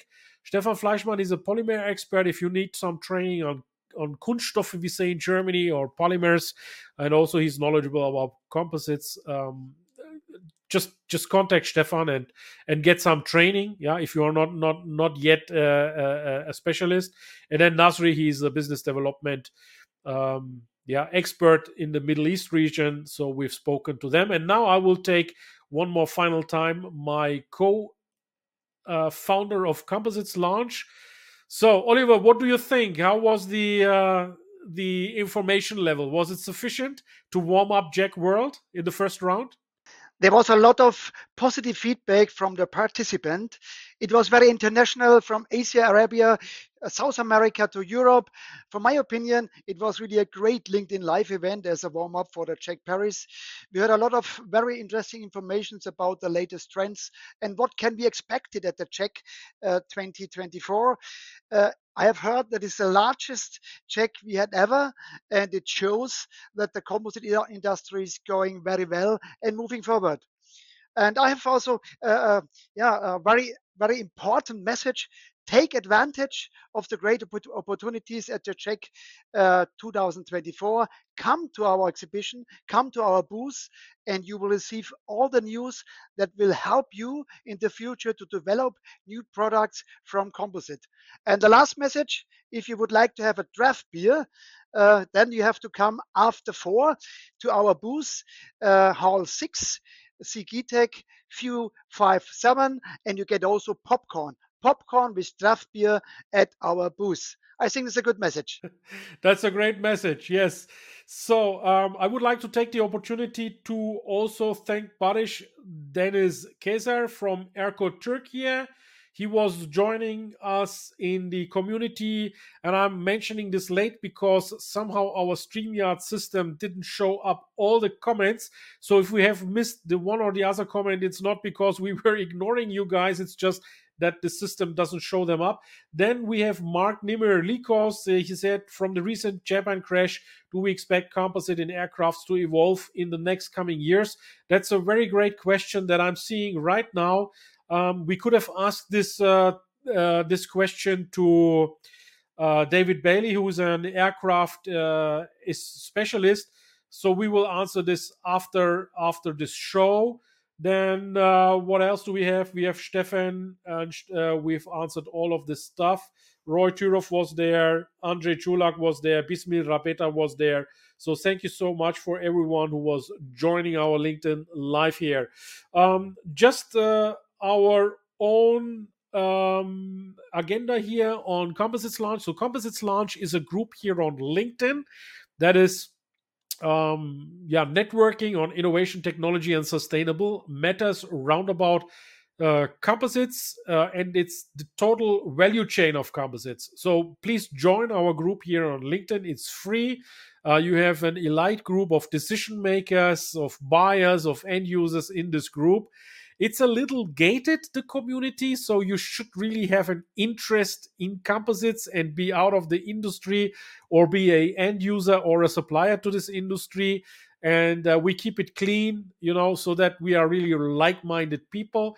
And we are supporting the composites associations we are supporting the composites media outlets the composite exhibitors, the composite experts. So if you want to have certain visibility and reach on LinkedIn, because LinkedIn is our main channel for this, please contact us so we can make a plan how to get you uh, on reach. In in in average, our LinkedIn lives are viewed by 20,000 people. In average, uh, a JEC coverage, the three days, is about 100,000 eyeballs on your content. So it makes sense to get you on LinkedIn in one of our shows. Please contact me. Now, JEC World, the onboarding is completed. We have uh, a lot of partners for JEC and we are working with them. The next round will be on the 16th and the uh, uh, the the other round, the third round, will be then from the show floor from JEC Paris. But we have JEC Forum Dach in Stuttgart. We have JEC Forum Italy coming up. We have other shows coming up because we will be also holding panels at end user exhibitions. Like, for example, we will hold a panel at ILA, the International Luft- und Raumfahrt Association or exhibition in Berlin, which is in June. Uh, that panel is already full, but if if you are there, by all means, let's do an interview and we can work on that. But other than that, we will be available in the wind industry, in the transportation industry, like in InnoTrans, and we are also supporting in-house exhibitions, in-house events that you may have. If you want them to be visible on LinkedIn, also approach us, and we will be happy to chat with you how we will realize your participation numbers increase them and and and get the word spread out. This is all under the umbrella of our mission and vision that we want to become the go-to channel on linkedin uh, for composites and the whole composites supply chain because we believe composites is a green technology and it's a very sustainable technology. It is full of innovation and full of technology as you've heard today and anyone going to JEC World, have a safe trip and have very inspiring talks. That's from my side. Thank you so much. Oliver, you have the last word. Thank you so much. It was really a great event, and we have heard a lot of news about the composite industries. And I hope you see, I can see you all at the exhibition. Come not only to our booth, also to the booth from each from from all the the guys who make some informations to this audience. And see you at the show. Okay, Bye bye everyone. Der Composites Launch Podcast gefällt dir? Dann empfehle diesen bitte weiter. Du willst noch mehr Tipps zu Composites oder Sichtbarkeit in LinkedIn? Vernetze dich mit Ilkay Özki auf LinkedIn und trete der exklusiven LinkedIn-Gruppe Composites Launch bei. Dort wirst du dich mit Gleichgesinnten über die neuesten Technologietrends austauschen. Tschüss und auf Wiedersehen!